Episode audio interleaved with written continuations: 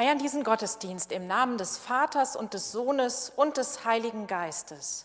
Amen. Liebe Gemeinde, kennen Sie diese besonderen Momente im Leben, in denen alles perfekt und wunderbar erscheint? Momente, die sich so anfühlen. Und du denkst, dein Herz schwappt dir über, fühlst dich vom Sentiment überschwemmt. Es sind die einzigartigen Tausendstel Momente, das ist, was man Sekundenglück nennt. So besingt Herbert Grönemeyer diese besonderen Momente. Und Sekundenglück, das ist ein ziemlich treffender Name für diese besonderen Momente. Denn meist gehen sie ziemlich schnell wieder vorbei. Wie sie uns aber trotzdem Kraft für unser Leben geben können, Darum soll es im heutigen Gottesdienst gehen. Und nun lasst uns beten. Deinen Glanz, Gott, können wir nicht fassen, aber den Lichtblick brauchen wir. Eine Ahnung von dir in unserer undurchschaubaren Welt, durch Jesus Christus, deinen Sohn, an dem du wohlgefallen hast. Amen. Das Evangelium für diesen heutigen Sonntag steht bei Matthäus im 17. Kapitel. Jesus nahm mit sich Petrus und Jakobus und Johannes, dessen Bruder, und führte sie allein auf einen hohen Berg. Und er wurde verklärt vor ihnen, und sein Angesicht leuchtete wie die Sonne, und seine Kleider wurden weiß wie das Licht. Und siehe, da erschienen ihnen Mose und Elia, die redeten mit ihm. Petrus aber antwortete und sprach zu Jesus, Herr, hier ist gut sein. Willst du, so will ich hier drei Hütten bauen. Dir eine, Mose eine und Elia eine. Als er noch so redete, siehe, da überschattete sie eine lichte Wolke. Und siehe, eine Stimme aus der Wolke sprach, Dies ist mein lieber Sohn, an dem ich wohlgefallen habe, den sollt ihr hören. Als das die Jünger hörten, fielen sie auf ihr Angesicht und fürchteten sich sehr. Jesus aber trat zu ihnen rührte sie an und sprach, Steht auf und fürchtet euch nicht. Als sie aber ihre Augen aufhoben, sahen sie niemand als Jesus allein. Und als sie vom Berge hinabgingen, gebot ihnen Jesus und sprach, Ihr sollt von dieser Erscheinungen niemanden sagen, bis der Menschensohn von den Toten auferstanden ist.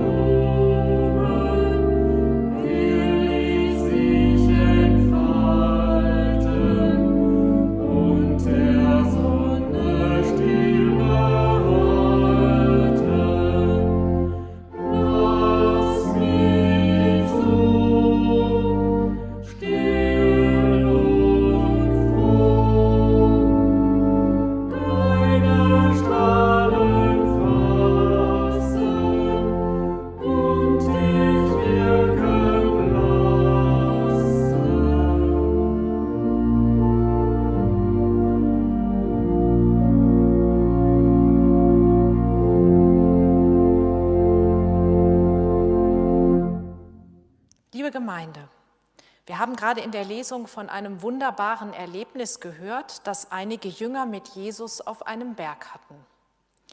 In einem stillen Moment schien es ihnen, als würde Jesus auf einmal im Licht der Herrlichkeit Gottes erstrahlen.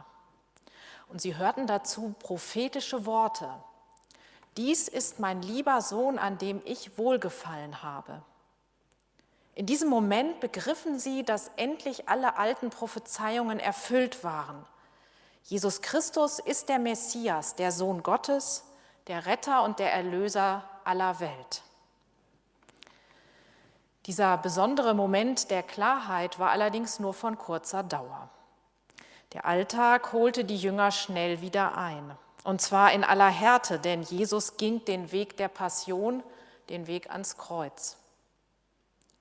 Trotzdem blieb das Ereignis auf dem Berg prägend. Es hat den Jüngern geholfen, auch in dunklen Zeiten nicht den Mut zu verlieren und das Licht der Hoffnung zu bewahren. Für Petrus, der dabei war, muss das ein ganz besonderes Erlebnis gewesen sein. Im zweiten Petrusbrief wird darauf Bezug genommen. Ich lese aus dem zweiten Petrusbrief im ersten Kapitel. Wir sind nicht ausgeklügelten Fabeln gefolgt, als wir euch kundgetan haben, die Kraft und das Kommen unseres Herrn Jesus Christus, sondern wir haben seine Herrlichkeit selber gesehen. Denn er empfing von Gott, dem Vater, Ehre und Preis durch eine Stimme, die zu ihm kam, von der großen Herrlichkeit. Dies ist mein lieber Sohn, an dem ich wohlgefallen habe.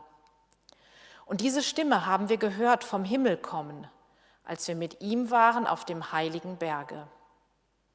Umso fester haben wir das prophetische Wort, und ihr tut gut daran, dass ihr darauf achtet als auf ein Licht, das da scheint an einem dunklen Ort, bis der Tag anbreche und der Morgenstern aufgehe in euren Herzen.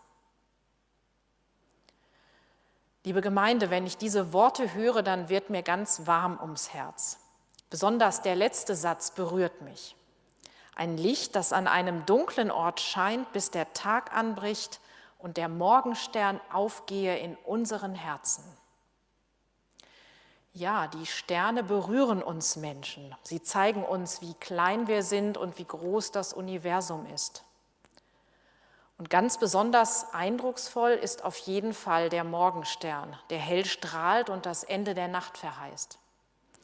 So wie ein Licht der Hoffnung, das verspricht, habt keine Angst, es bleibt nicht dunkel. Bald kommt der Morgen und vertreibt alle Finsternis.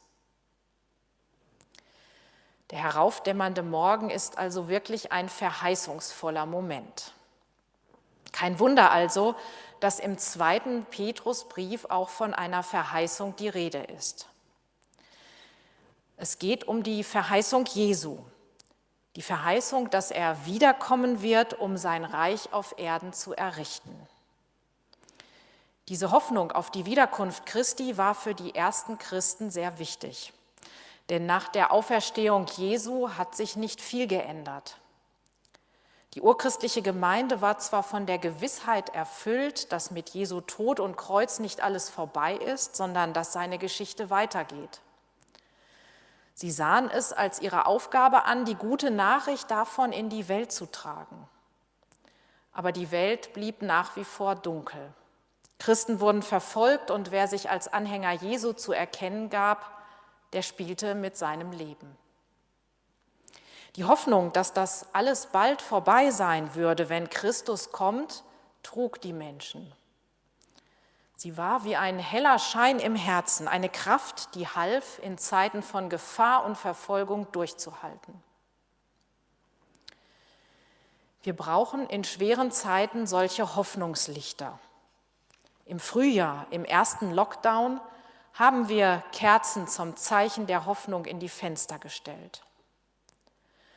Und die Hoffnung, die Pandemie besiegt zu haben, schien sich im Sommer zu erfüllen. Lockerungen kamen und vieles war wieder möglich, bis dann die zweite Welle kam. Auch jetzt brauchen wir also wieder ein Licht der Hoffnung, so einen Morgenstern, der im Herzen aufgeht. Unsere Hoffnungen sind die Verheißungen unserer Tage. dass der Lockdown endlich Wirkung zeigt, dass die Impfung hilft, Corona endgültig zu besiegen. Es werden aber auch immer wieder Zweifel laut. Andere Modelle werden durchdacht. Vielleicht werden wir in Zukunft mit dem Virus leben müssen. Wir müssen uns irgendwie daran gewöhnen. Und vielleicht wird es auch schlicht nicht mehr so, wie es vor Corona war. Die ersten Christen hofften, dass Jesus Christus zurückkommt, dass alles so wird, wie es mal war. Damals, als Jesus seine Jünger um sich sammelte und durch die Lande zog, um zu predigen und die Menschen zu heilen. Damals, als der Anbruch des Gottesreichs mitten in der Welt greifbar nah war, als es schien, als hätten Ungerechtigkeit, Leid und Tod keine Chance mehr, wären endgültig Geschichte. So als hätte die Finsternis ein Ende und der Morgen wäre endlich da. Morgenglanz der Ewigkeit. Aber Jesus ist nicht wieder vom Himmel auf die Erde gekommen, um sein Reich zu errichten. Es ist nicht Tag geworden, sondern es ist bei der ganz, ganz frühen Morgendämmerung geblieben, bis heute. Gottes Reich, Gottes Nähe bleibt Verheißung. Und das ist auch gut so. Die Verheißung hilft nämlich weiterzugehen, sich weiterzuentwickeln, zu wachsen. Erfüllung würde Stillstand bedeuten, ewige Ruhe. Der helle, also der jüngste Tag, der keine Nacht mehr kennt, ist noch nicht da. Es bleibt vorerst beim Schein des Morgensterns. Gott sei Dank. Mit diesem Licht des Morgensterns müssen wir uns also begnügen. Und es wird genügen, denn dieses Licht ist hell genug, um unser Herz ganz mit seinem Glanz zu erfüllen. Und wenn es in meinem Herzen hell ist, dann kann mich auch die dunkle Nacht nicht mehr erschrecken. Amen.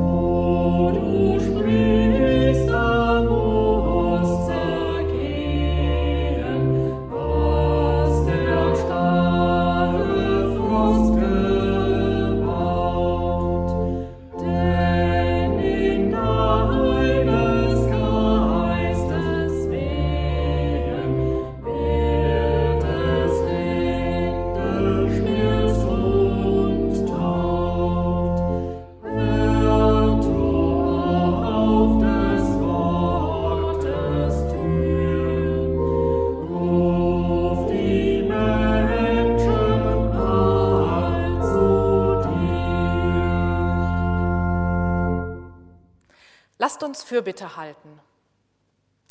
Gott wendet sich uns Menschen zu. Er will, dass wir Leben haben und es heil und in Fülle haben. Wir wollen zu Gott beten und für die Menschen bitten, die unser Gebet und den Beistand Gottes brauchen. Für alle, die Gott suchen, dass sie ihn finden. Für alle, die ihn gefunden haben, dass sie mit Freude an ihm festhalten und anderen davon weitererzählen. Für alle, die zweifeln, dass sie nicht verzweifeln. Für alle, die sich verloren fühlen, dass sie ein Zuhause finden. Für alle, die viel Leid in ihrem Leben erfahren haben, die resignieren und ohne Hoffnung sind. Für alle, die in dieser schweren Zeit ihre Hoffnung und ihr Vertrauen in eine gute Zukunft bewahren und dafür eintreten. Für alle, die jetzt unter erschwerten Bedingungen arbeiten und lernen und für die, die um ihre Zukunft fürchten. Befreie uns Gott von Angst und falscher Sicherheit. Gib, was gut ist für unsere Mitmenschen und für uns selbst. Durch Jesus Christus unsere Hoffnung in Zeit und Ewigkeit. Amen. Wir haben den Geist empfangen, der uns zu Kindern Gottes macht. Darum beten wir nun voll Vertrauen. Vater unser im Himmel, geheiligt werde dein Name, dein Reich komme, dein Wille geschehe, wie im Himmel, so auf Erden.